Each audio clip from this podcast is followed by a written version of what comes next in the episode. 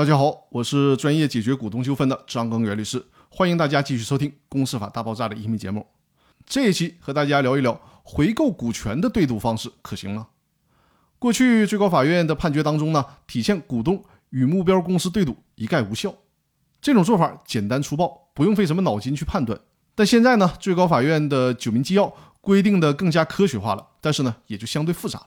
到底什么情况下跟公司对赌有效，什么情况下无效呢？大的前提是，人民法院应当审查是否符合公司法关于股东不得抽逃出资或者股份回购的强制性规定。对赌协议中的对赌方式大体上可以分为三种：一种是要求目标公司向投资方赔钱。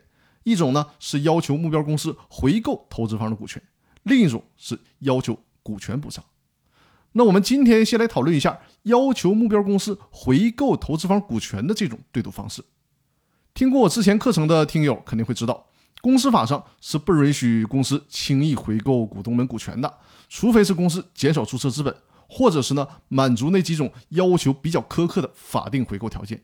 所以说呢，如果想让目标公司回购投资方股权的这种对赌方式有效的话，就必须先减资，也就是说，必须先走减少注册资本的法定程序，包括编制资产负债表以及财产清单，并通知和公告债权人，经过债权人同意，或者是提前清偿债务或者提供担保，这么多复杂的操作，目的呢是必须先保护公司债权人的利益。对于这一点是不能有任何含糊的。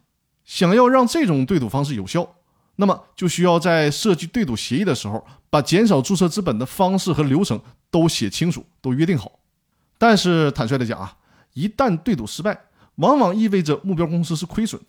这个时候呢，目标公司很可能没有办法偿还公司债权人的债权，那么人家债权人肯定也不会同意公司减资的。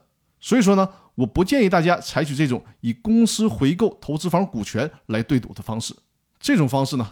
投资方很可能是竹篮打水一场空。那好，本期的音频呢，先说到这里。